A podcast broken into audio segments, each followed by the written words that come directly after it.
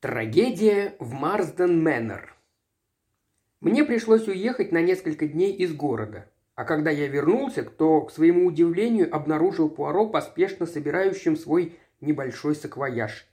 «А вот и вы, Гастингс, как удачно! А я уж, признаться, боялся, что вы опоздаете и не сможете составить мне компанию». «Стало быть, вы уезжаете по делу?» «Да», Хотя, увы, вынужден признаться, на первый взгляд оно не обещает ничего из ряда вон выходящего. Страховая компания Northern Union пригласила меня расследовать смерть мистера Мальтраверса. Недели две назад он застраховал у них свою жизнь на весьма солидную сумму – 50 тысяч фунтов.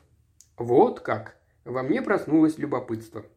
В полиции уверены, что это типичный случай самоубийства. Между тем, по условиям страховки, она аннулируется, если клиент в течение года после заключения договора кончает с собой.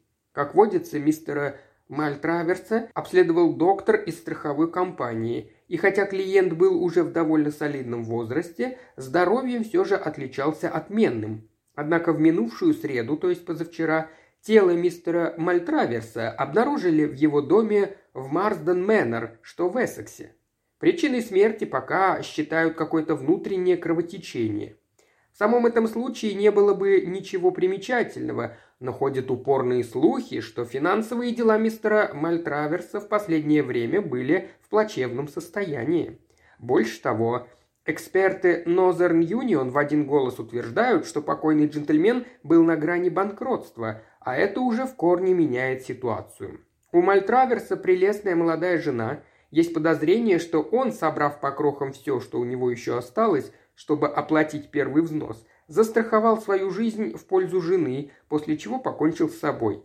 Такие случаи нередки. Во всяком случае, директор Northern Union и мой хороший приятель Альфред Райт попросил меня заняться расследованием этого дела. Правда, я сразу предупредил его, чтобы они там особенно не надеялись. Если бы причиной смерти считали сердечную недостаточность, тогда еще можно было бы рассчитывать что-нибудь раскопать. Диагноз «сердечная недостаточность» обычно свидетельствует о том, что глубоко уважаемый Эскулап попросту не смог или даже не сумел установить истинную причину смерти. Но вот внутреннее кровотечение... Тут, как бы это сказать, все ясно как божий день. И все же мне придется провести небольшое расследование. Даю вам пять минут, чтобы собраться, Гастингс. Потом ловим такси и спешим на Ливерпуль-стрит». Не прошло и часа, как мы с Пуаро, сойдя с поезда, оказались на маленькой станции под названием Марсдон-Лик. Порасспрашивав на станции, мы вскоре выяснили, что до Марсдон-Мэннер не больше мили. Пуаро решил прогуляться пешком, и мы неторопливо зашагали по главной улице. «С чего начнем?» – полюбопытствовал я. «Вначале я намерен поговорить с врачом, выдавшим свидетельство о смерти. Здесь, в Марден-Лик, есть только один доктор, я проверил. Доктор Ральф Бернер. Ага, вот, кажется, и его дом». Интересующий нас дом представлял собой нечто вроде комфортабельного коттеджа. Стоял он недалеко от дороги, медная дощечка на воротах извещала о том, что дом принадлежит доктору. Толкнув калитку, мы направились по дорожке к крыльцу и вскоре уже звонили в дверь. Судьба была к нам благосклонна, мы появились вовремя. У доктора как раз был приемный день, но, к счастью, к нашему появлению в прихожей не было ни единого пациента. Доктор Бернер, немолодой, высокий, широкоплечий мужчина, слегка сутулился. Взгляд у него был рассеянный, немного отсутствующий. Впрочем, впечатление он производил вполне приятное. Представившись, Пуаро сообщил о цели нашего визита, добавив, что администрация Northern Union твердо намерена и впредь как можно тщательнее расследовать таинственные случаи вроде этого. «Конечно, конечно», – рассеянно проговорил доктор Бернер. Поскольку покойный был человеком весьма состоятельным, жизнь его, я полагаю, тоже была застрахована на весьма приличную сумму. «Так вы считаете, что покойный был состоятельным человеком, доктор?» Доктор слегка опешил. А разве нет? Насколько я знаю, у него имелось две машины, да и Мерсден Мэннер довольно большое имение. Чтобы содержать его, нужны приличные деньги, хотя, помнится, купил он его довольно дешево. «Насколько я понимаю, в последнее время с деньгами у него было туго», – перебил Пуаро. Прищурившись, он внимательно разглядывал доктора. Тот, словно в ответ, печально покачал головой. «Да что вы говорите? Вот как значит. Жаль, очень жаль. Счастье значит, что он успел застраховать свою жизнь. Жене его, можно сказать, повезло. Прелестная женщина, просто очаровательная. И совсем молодая бедняжка. Несчастная девочка, она буквально раздавлена. Сплошной комок нервов. А да и неудивительно, ведь она пережила такое горе. Конечно, я старался помочь ей по мере сил, но потрясение было слишком тяжелым, джентльмены. Вы часто навещали мистера Мальтраверса? А, мой дорогой сэр, если честно, то никогда. Как? Насколько я понял, мистер Мальтраверс был ревностным последователем учения «Христианская наука». Точно не знаю, но что-то вроде этого. Понятно. Но ведь вы обследовали тело? Само собой. Меня вызвал один из младших садовников. А причина смерти была ясна? Абсолютно. Ни малейших сомнений, джентльмены. Кровь на губах была, но немного. Значит, кровотечение было внутренним. Когда вы пришли, он лежал в том же положении, как и в момент смерти? Да, до тела не дотрагивались. Его нашли на самом краю небольшой рощицы. Возле него лежало небольшое охотничье ружье. Скорее всего, отправился пострелять грачей. Тут все и случилось. Кровотечение, надо полагать, произошло неожиданно. Вероятнее всего, острый приступ гастрита. А застрелить его случайно не могли? Мой дорогой сэр, Доктор был явно шокирован. «Прошу прощения», – смиренно извинился Пуаро. «Но если меня не подводит память, то совсем недавно мы расследовали один случай – убийство, а доктор выдал свидетельство о смерти от разрыва сердца. И это когда у покойника в голове была дырка от пули величиной со сливу. Хорошо местный констебль не постеснялся, обратил на это внимание горе-врача. «Уверяю вас, на теле мистера Мальтраверса не было никаких следов от пули», – проворчал доктор Бернар, обиженно поджав губы. «А теперь, джентльмены, если у вас все...» Мы поняли намек. «Нет-нет, тысяча извинений за причиненные неудобства и большое спасибо вам, доктор, что любезно согласились ответить на наши вопросы. А, кстати, вы не собираетесь проводить вскрытие?» «Конечно нет», – возмущенно нахохлился доктор. Мне показалось, что его вот-вот хватит удар. Случай совершенно ясный. В таких обстоятельствах не вижу никаких оснований ранить чувства близких и родных покойного. Повернувшись к нам спиной, доктор шумно захлопнул дверь перед самым нашим носом. «Ну, что вы думаете о докторе Бернере Гастингс?» – осведомился Пуаро, пока мы с ним неторопливо шагали по дороге в направлении Марсдон Мэннер. «Напыщенный старый осел. Именно так». Ваше тонкое понимание человеческих характеров, друг мой, всегда приводит меня в восторг. Как верно, как точно подмечено. Да вы знаток человеческих душ, Гастингс. Я подозрительно покосился на него, но Пуаро, похоже, и не думал подтрунивать надо мной. Лицо его было совершенно серьезно. Подмигнув мне, он игриво добавил. Естественно, не в тех случаях, когда речь идет о прелестной женщине. Я заметил, что в глазах его сверкнул насмешливый огонек. Я смерил его ледяным взглядом и гордо промолчал. Добравшись до Марсден Мэннер, мы постучали. Дверь открыла средних лет горничная. Пуаро передал ей свою визитную карточку и рекомендательное письмо из Northern Union для миссис Мальтраверс. Прошло минут десять, когда дверь снова отворилась, и тоненькая женская фигурка в черных шелках робко переступила порог. «Месье Пуаро?» – дрожащим голосом пролепетала она. «Мадам!» Пуаро галантно вскочил и торопливо поспешил к ней. «Тысячу извинений, мадам, я в отчаянии. Не могу найти слов, чтобы передать, как мне неловко тревожить вас в подобных печальных обстоятельствах. Но что делать? Увы, необходимость, суровый долг, так сказать». Миссис Мальтраверс позволила ему усадить ее в кресло, глаза ее покраснели и опухли от слез, но даже это не могло испортить ее красоты. На вид она была совсем молода, лет 27-28, и прелестна, как видение. Огромные синие глаза и очаровательный капризный ротик. Это, наверное, как-то связано со страховкой покойного мужа, не так ли? Но неужели так уж необходимо беспокоить меня именно сейчас, так скоро после? «Мужайтесь, дорогая мадам, мужайтесь. Видите ли, ваш покойный супруг застраховал свою жизнь на довольно крупную сумму, а в таких случаях компания непременно проводит свое собственное расследование, дабы не оставалось никаких неясностей. Просто чтобы уточнить некоторые детали. Вы можете смело рассчитывать на то, что я сделаю все возможное, чтобы избавить вас от ненужных волнений. А теперь прошу меня извинить, но не расскажете ли вы мне вкратце, что произошло в Марсден Мэннер тот печальный день, в прошлую среду?» Я как раз переодевалась к чаю, когда постучала горничная. Один из садовников прибежал и сказал, сказал, что только что обнаружил. Голос ее предательски дрогнул, и она замолчала. Пуаро сочувственно сжал ей руку. «Понимаю. Что ж, этого достаточно. А утром в этот день вы видели своего мужа?» Только перед ланчем я ходила в деревню на почту купить марки, а он отправился в лес поохотиться. Пострелять грачей, да? Да, по-моему, он обычно брал с собой охотничье ружье. Я слышала выстрелы, когда шла по дороге. А где сейчас это ружье? Думаю, в холле. Она вышла из комнаты и через несколько минут вернулась с охотничьим ружьем. Вдова протянула его Пуаро, он внимательно осмотрел его. «Насколько я понимаю, из него стреляли дважды», – произнес он и вернул ей ружье. «А теперь, мадам, могу ли я видеть...» Он тактично замялся. «Горничная проводит вас», – печально склонив голову, прошептала она. А вызванная звонком горничная повела Пуаро наверх. Я предпочел остаться возле этой прелестной, раздавленной горем женщины. Воцарилось неловкое молчание. Я не знал, как поступить. То ли молча изображать сострадание, то ли попытаться заговорить с ней. В конце концов я произнес несколько ничего не значащих фраз.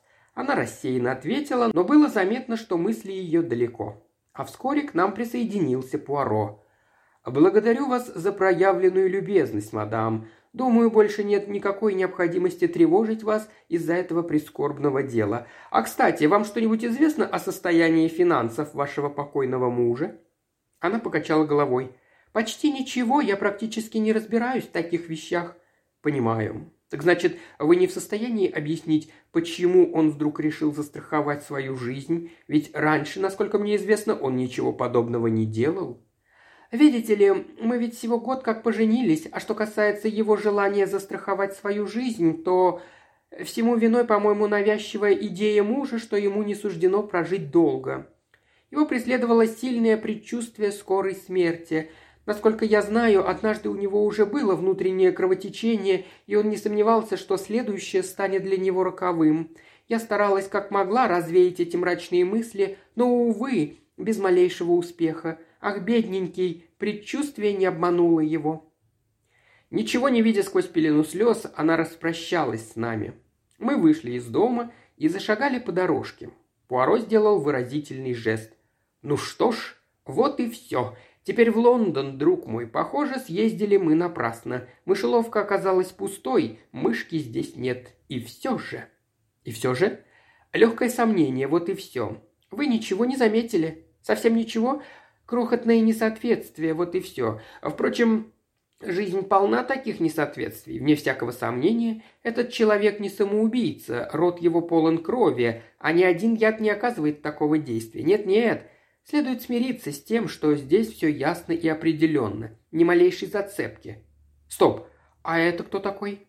Навстречу нам по дорожке, ведущей к дому, быстро шел высокий молодой человек. Проходя мимо, он не удостоил нас даже взглядом, однако я не мог не отметить, что он достаточно хорош собой, с бронзовым от загара лицом, говорившим о том, что человек провел немало времени в странах с более жарким климатом, нежели у нас.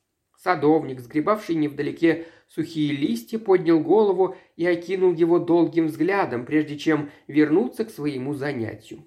Пуаро поспешно двинулся к нему. «Прошу прощения, не скажете ли, кто этот джентльмен, вы его знаете?» «Не припомню, как его зовут, сэр, хотя имя-то его, сдается мне, я слышал. На прошлой неделе он гостил здесь, в доме, в минувший вторник, кажется». «Быстро, Гастингс, идем за ним», мы повернули и поспешно зашагали за удаляющимся мужчиной. Достаточно было одного короткого взгляда, чтобы заметить на веранде грациозную, затянутую в черное фигурку. Преследуемый свернул к дому, и мы за ним, что дало нам возможность незаметно стать свидетелями их встречи. Миссис Мальтраверс, заметив его, казалось, вросла в землю. Краска бросилась ей в лицо. «Вы?» – растерянно выдохнула она. «Господи, а я-то считала, что вы уже давно в море, на пути в Восточную Африку». «Я получил от моих адвокатов сведения, которые заставили меня изменить планы», – воскликнул молодой человек. «В Шотландии неожиданно умер мой престарелый дядюшка и оставил мне небольшое состояние. При таких печальных обстоятельствах я решил, что лучше будет остаться. И вдруг я прочел в газетах о том, что случилось, и подумал, что, может быть, я чем-то могу вам помочь, возможно, вам нужен совет или просто кто-то, кто бы мог позаботиться обо всем. В этот момент оба заметили наше присутствие. Пуаро шагнул вперед и, рассыпаясь в извинениях, объяснил, что он, дескать, оставил в холле свою трость. Миссис Мальтраверс, как мне показалось, крайне неохотно представила нас своему знакомому. «Месье Пуаро, капитан Блейк». Завязался разговор, и через пару минут Пуаро незаметно удалось выяснить, что капитан остановился в гостинице «Якорь». Спустя некоторое время нашлась и забытая в холле трость, что меня, признаться, нисколько не удивило. Пуаро снова рассыпался в извинениях, и мы ушли. Пуаро заставил меня почти бегом бежать до самой деревни. Там мы прямиком направились в гостиницу «Якорь». «Тут мы и побудем, пока не вернется наш друг капитан Блейк», – отдуваясь, объяснил сыщик. Вы заметили, Гастингс, что я несколько раз упомянул о нашем намерении непременно вернуться в Лондон как можно быстрее? Возможно, вы приняли мои слова за чистую монету. Однако нет. А, кстати, вы обратили внимание, как изменилось лицо миссис Мальтраверс, когда она увидела молодого Блейка? Она была ошеломлена, словно увидела призрак, а он... Что ж, он без ума от нее, это видно с первого взгляда. Вам так не кажется?»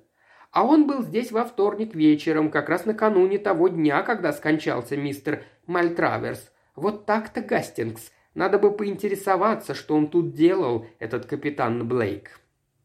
Где-то через полчаса мы увидели, как намеченная жертва приближается к гостинице. Пуаро спустился ему навстречу. Обменявшись приветствиями, он провел его в нашу комнату.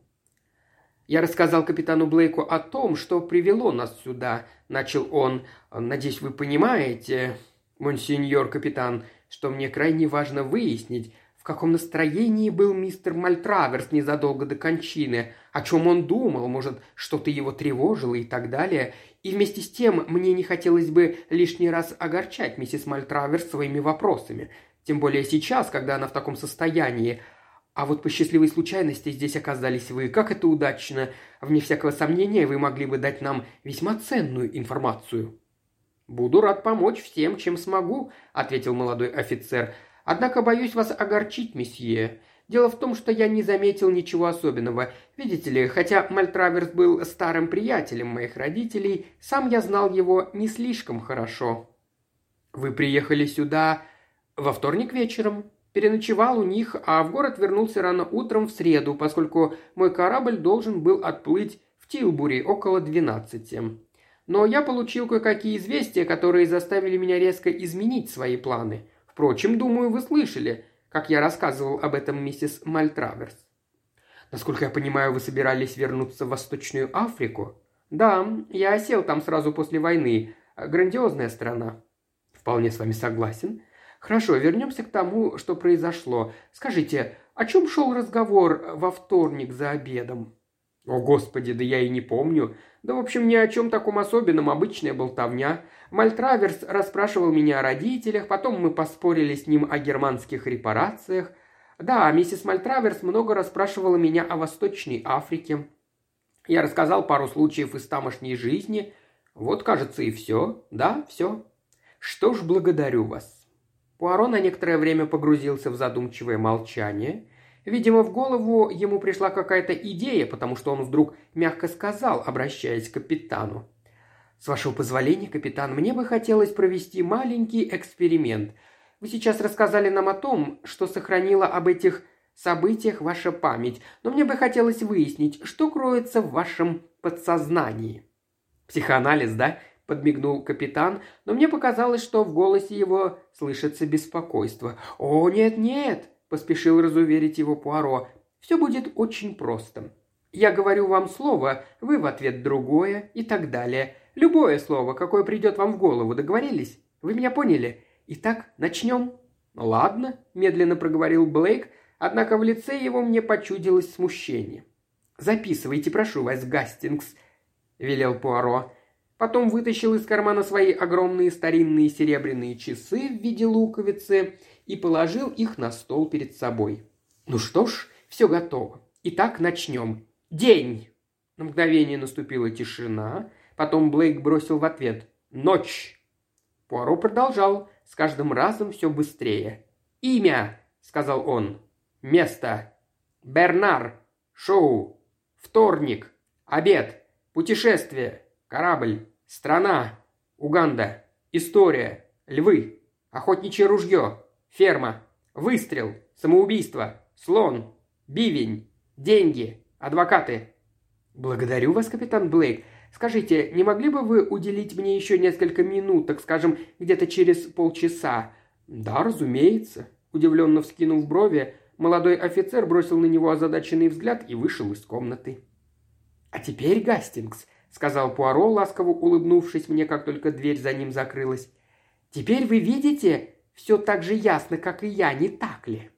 «Понятия не имею, о чем это вы». «Неужели этот перечень слов ничего вам не говорит?» Я еще раз внимательно прочитал его от начала до конца, но был вынужден бессильно развести руками. Ну что ж, сейчас я вам все объясню. Сначала Блейк отвечал нормально, не слишком быстро, но и не задумываясь, и не делая пауз, так что мы можем смело делать вывод о том, что он не чувствовал себя виноватым и ему нечего было скрывать. День и ночь, место и имя – вполне обычные ассоциации – Тогда я подбросил ему имя Бернар, чтобы проверить, не виделся ли он случайно с нашим добрым Эскулапом. Но, как выяснилось, нет. Итак, пойдем дальше. На мое слово «вторник» он тут же, не задумываясь, отвечает «обед». Но на слова «путешествие» и «страна» следует, соответственно, корабль и Уганда, что ясно указывает на то, что нашего друга в настоящее время волнует плавание, в которое он собирался отправиться а вовсе не поездка, которая привела его сюда. История наводит его на мысль о тех историях со львами, которыми он, вне всякого сомнения, подчивал своих собеседников за обедом. Далее я говорю «охотничье ружье», и вдруг слышу в ответ совсем неожиданное «ферма». Когда я говорю «выстрел», он, не задумываясь, отвечает «самоубийство». По-моему, ассоциация довольно-таки прозрачная. Какой-то человек, которого он знал, покончил с собой выстрелом из ружья на какой-то ферме. И не забывайте, что в подсознании у него все те истории, которые он рассказывал за обедом. Думаю, вы будете правы, если согласитесь со мной, что нам с вами следует попросить капитана Блейка подняться сюда и повторить нам историю о самоубийстве, которую он рассказывал в тот самый вторник за обедом в Марсден Мэннер. Похоже, капитан Блейк живо заинтересовался нашим предложением. «Да-да, я рассказывал об этом. Теперь я ясно вспомнил. Один парень выстрелился на ферме, сунул в рот ствол охотничьего ружья и пальнул, так что пуля попала в мозг. Доктора тамошние чуть было с ума не сошли, ничего не могли понять. Не было ни единого следа, ничего, только немного крови на губах. Но что... Вы хотите спросить, что общего у этой истории с трагедией, что произошла в Марсден Мэннер? Стало быть, вы не знаете, что когда мистера Мальтраверса нашли, рядом валялось охотничье ружье?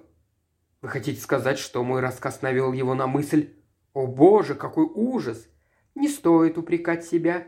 Все равно это случилось бы. Не так, значит, иначе. Ну что ж, хорошо. А сейчас мне надо позвонить в Лондон. Разговор по телефону занял столько времени, что я уже начал терять терпение. Видимо, речь шла о чем-то серьезном, потому что вернулся Пуаро глубоко погруженный в собственные мысли.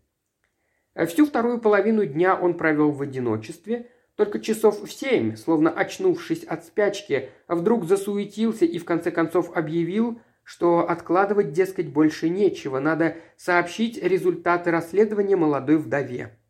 К тому времени, надо признаться, мое сочувствие целиком и полностью было на ее стороне. Подумать только – Остаться без гроша, да еще зная при этом, что самый близкий человек на свете убил себя ради того, чтобы обеспечить ей безбедное существование, тяжкая ноша для любой женщины.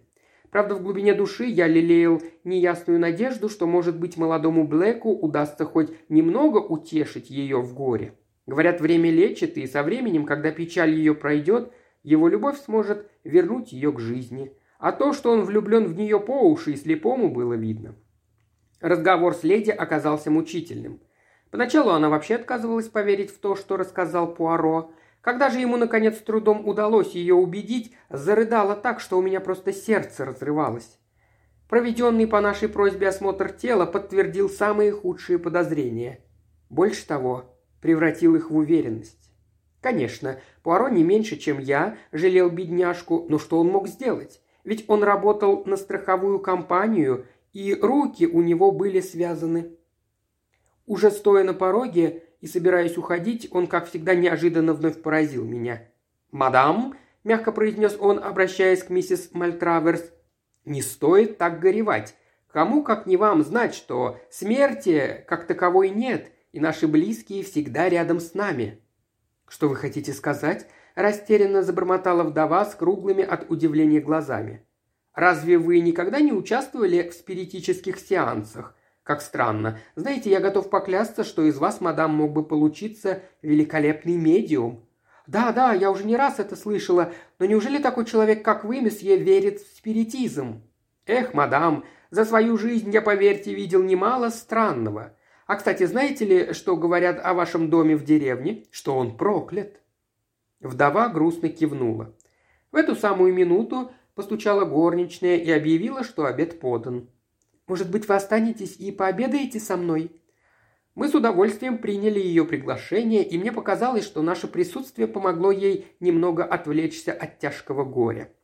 Мы как раз покончили с супом, когда вдруг за дверью раздался пронзительный крик и грохот чего-то тяжелого, а вслед за ним звон разбитого стекла. Мы вскочили на ноги, в дверях появилась горничная. Шатаясь, она держалась за сердце. «Какой-то человек! Он стоял в коридоре». Пуаро, оттолкнув ее, выбежал из комнаты. Вернулся он быстро. «Там никого нет». «Никого нет, сэр?» – слабым голосом переспросила горничная. «О боже, я перепугалась до смерти». «Но почему?» Голос ее упал до едва слышного шепота. «Мне показалось, я решила, что это покойный хозяин, точь-в-точь точь он». Я увидел, как миссис Мальтраверс вздрогнула и побледнела до синевы. И тут мне пришла в голову ужасная мысль. Я вдруг вспомнил старое поверье, что самоубийцы не могут спокойно лежать в своих могилах. Скорее всего, она тоже подумала об этом, потому что со стоном ухватилась за руку Пуаро. «Господи, вы слышите? Стук в окно! Три раза, боже мой, три раза! Это он! Он всегда так стучал, когда возвращался домой!» «Ива!» – вскричал я. «Это ветки ивы стучат в окно!» Но в комнате уже воцарилась атмосфера страха, будто ледяное дыхание потустороннего мира коснулось нас всех. Горничная нервно сдрагивала и то и дело озиралась по сторонам. Когда обед подошел к концу, и мы встали из-за стола, миссис Мальтраверс стала умолять Пуаро не уезжать.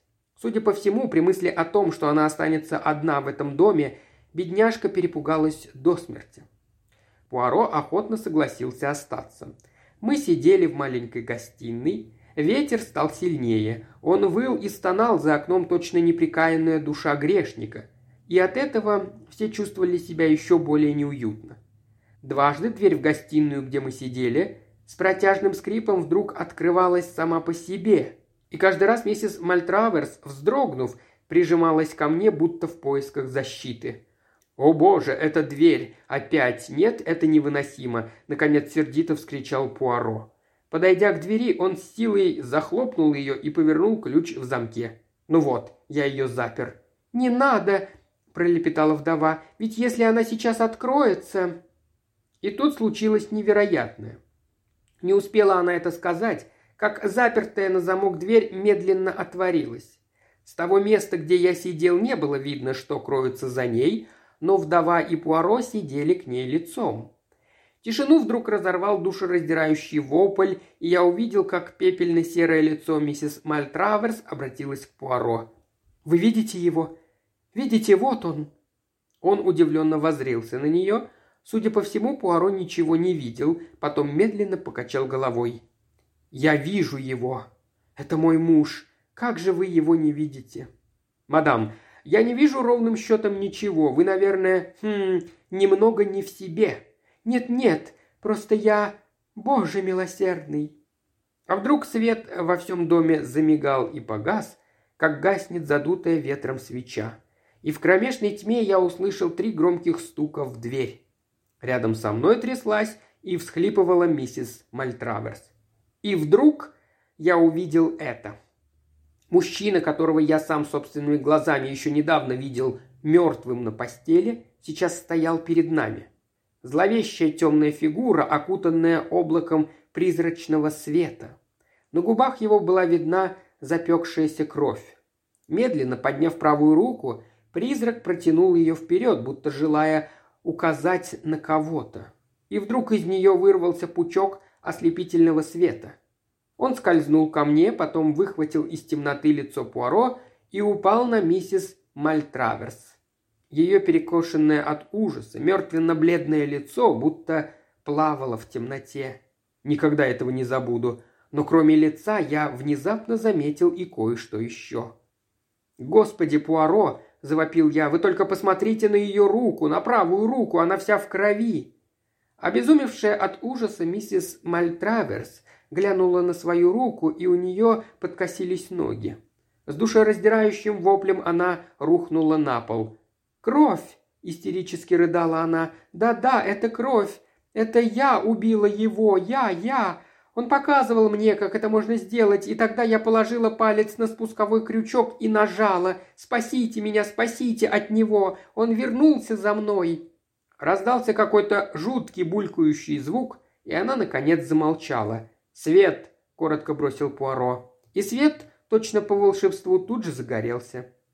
«Вот так-то», – сказал он. «Вы все слышали, Гастингс? А вы, Эверетт?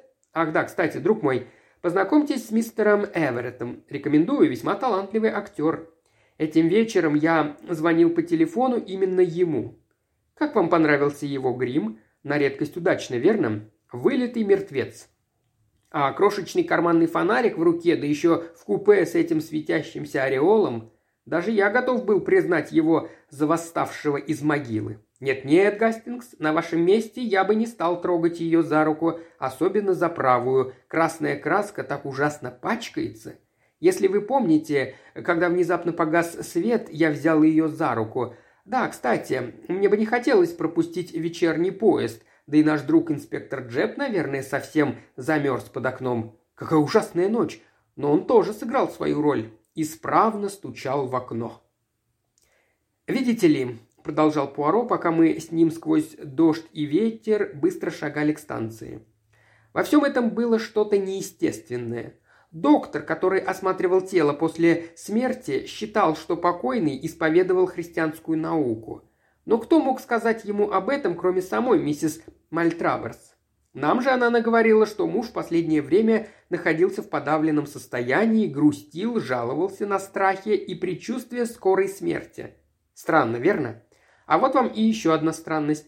Помните, как ее поразило неожиданное появление молодого капитана Блейка? И последнее. Конечно, я понимаю, такой удар, как смерть мужа, да еще внезапная, могут выбить из колеи любую женщину, но так грубо изобразить синяки под глазами – это уж слишком. Держу пари, вы этого не заметили, Гастингс? Нет? Впрочем, как всегда. Итак, как же все это произошло, спросите вы? Первоначально у меня было две версии. Либо рассказ молодого Блейка за обедом подсказал мистеру Мальтраверсу идеальный способ совершить самоубийство таким образом, чтобы его смерть сочли естественной. Либо либо третье лицо, также присутствовавшее за обедом. Его жена мгновенно сообразила, что Блейк дал ей в руки столь же идеальный способ избавиться от мужа. Постепенно я стал склоняться ко второму варианту.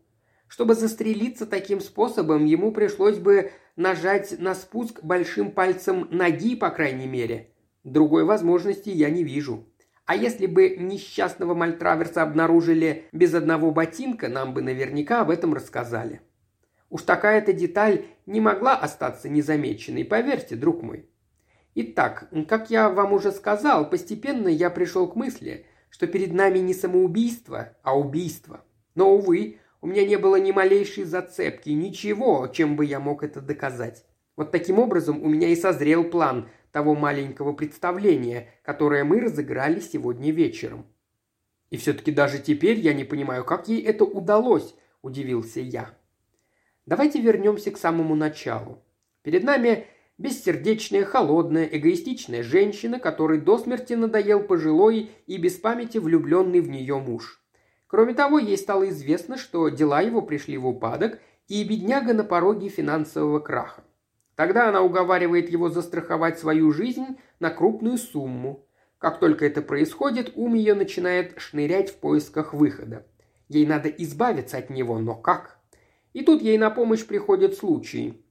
Молодой офицер рассказывает о довольно необычном случае. На следующий же день, когда по ее расчетам месье капитан уже в море, она уговаривает мужа пойти прогуляться в лес и заодно пострелять грачей. И мимоходом заводит разговор о минувшем вечере. «Какую странную историю рассказал капитан», – скорее всего, говорит она. «Неужели можно застрелиться таким невероятным способом? Не покажешь ли мне, как это делается, а то я что-то не понимаю?» Бедный простофиля, он соглашается и подписывает себе смертный приговор. Она делает к нему шаг, кладет палец на спусковой крючок, да еще верно улыбается ему. «А теперь, сэр», – вкратчиво говорит она, – «предположим, я за него потяну». И тогда, помяните мое слово, Гастингс, именно это она и делает.